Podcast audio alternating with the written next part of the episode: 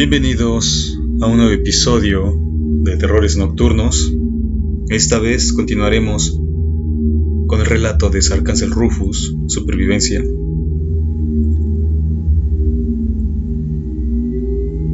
Así que vamos a darle continuidad a este extenso relato. Es la tercera parte de Supervivencia. Y antes de ir al episodio de hoy, Quiero agradecerles a todos nuestros escuchas, donde sea que se encuentren, y al escritor Sarcáncel Rufus por brindarnos su obra para difundirla. Así que vamos al relato, espero que lo disfruten.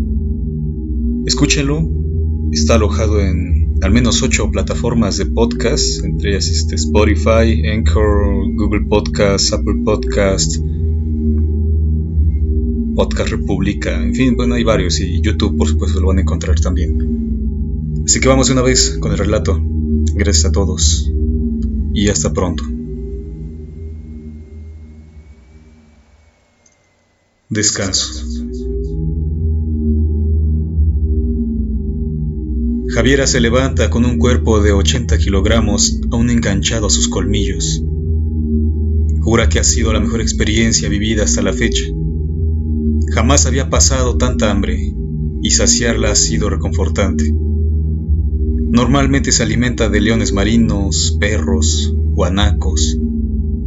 Los humanos solo los cata cada varios meses cuando algún mendigo con la mente destrozada cruza los páramos que bordean la costa en busca de gente más bondadosa. El locutor se retuerce de dolor sobre el suelo Javiera vislumbra el calor que disipa su sistema circulatorio y la actividad aberrante de su sistema nervioso es sincronizada con su mente, que funciona a toda vela. Al ver que el locutor va a entrar en shock y su corazón explotar, lo reduce contra el suelo con la fuerza de una máquina. Tranquilo, no voy a matarte. El pulso poco a poco se relaja los ojos del hombre regresan a sus órbitas y su cuerpo comienza a funcionar como un reloj. A los pocos minutos, continúa nervioso y su miedo se huele a kilómetros. Eres... eres... eres... eres una de esas... una cosa de esas. No, pero... me has mordido. Voy... voy a convertirme en zombie. No, ¿Quién o qué eres? Javier anota que el locutor ya se halla fuera de peligro y lo suelta con suavidad. Examina los alrededores de la gran cabina de mando de la magnífica grúa situada encima del agujero de la mina. Hay cuarto de baño colmatado que rebosa por el suelo. Un espacio diminuto y hasta un pequeño cuarto salón con artículos de cocina como nevera y máquina de café, sin contar la ostentosa electrónica de control y ordenadores en la sala de mandos, a la vista de toda maquinaria que se suspende sobre el gran tajo a cielo descubierto. No soy humana. Eso es obvio. Entonces eres un vampiro, ¿verdad? Me voy a convertir en vampiro. Javiera no acostumbra a sonreír. Eso lo reserva para cazar pederastas. Pero si fuera humana, se le habría escapado una carcajada. Mi especie se asemeja más a un reptil que a un murciélago. Ni siquiera nos afectan las mismas enfermedades. Y no, no te convertirás en lo que soy. Mi especie hace uso de la reproducción cruzada. De hecho, somos vivíparos, pero no mamíferos. Las hembras de mi especie somos un ejemplo de evolución convergente y mimética como vuestros expertos describen. El herido locutor no sale de su asombro. En cuanto sus brazos parecen obedecerle, se echa la mano al cuello para comprobar la gravedad del mordisco. Las heridas ya tienen dos grandes postillas y apenas han pasado dos minutos desde que esa especie de niña lo soltase. A sus ojos, Javier aparece una dulce niña delgada y sucia de una melena corta de cabello negro y rizado. Sus ojos son una especie de mezcla de marrón y verde, y sus manos y uñas parecen absolutamente humanas. Javiera rebusca en el pequeño almacén de alimentos hasta encontrar un paquete de galletas saladas y una botella de agua para dárselas al locutor. En la pared hay una ficha técnica con la plantilla de empleados y sus turnos. Después de unos minutos de calma, el radioaficionado se incorpora y abre el paquete de galletas.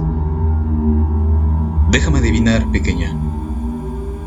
¿No me has matado porque necesitas comer para sobrevivir? Correcto. El locutor la interrumpe. ¡Shh!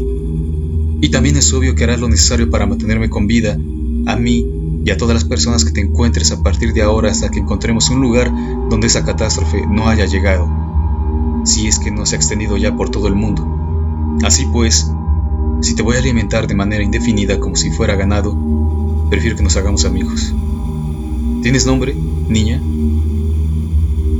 Para los humanos soy Javiera y tengo 73 años, caballero. Mmm, vale. Yo me llamo Gilbert Serrano. ¿73 años? ¿Vas a crecer más? Las hembras de mi especie crecen y maduran de manera similar a la humana, salvo por el detalle que nuestro ciclo vital abarca más de un milenio.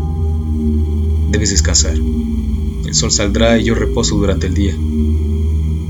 Así que te pareces más un vampiro clásico de lo que sugieres, ¿cierto?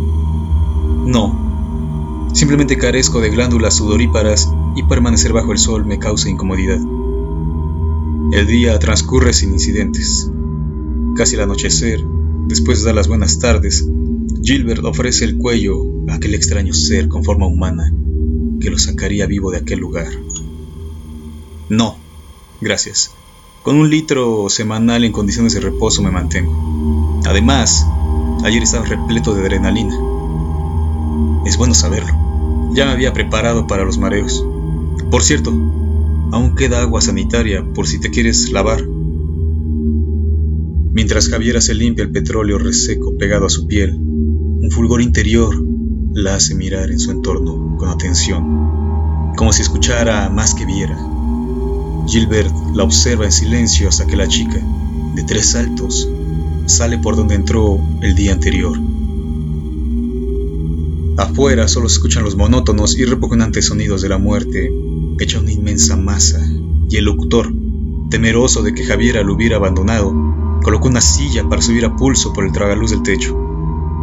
De vez en cuando, la tierra tiembla levemente debido al peso del gran amasijo de podredumbre que alza sus tentáculos hacia la grúa. Y entre esos leves vaivenes, Javiera mira lentamente el horizonte a su alrededor y señala una de las estrellas del cielo. ¿Una estrella? pregunta Gilbert. ¿Es un mal augurio o algo así que un humano corriente como yo no sabe interpretar? Lo sabía. Esto es obra del demonio. No. Eso no es una estrella. Es un misil. En el cielo brillaban cuatro estrellas con más intensidad de lo normal, y sus destellos no son regulares. Si Javiera está en lo correcto, el objetivo de estos misiles es evidente la masa letal debajo de ellos.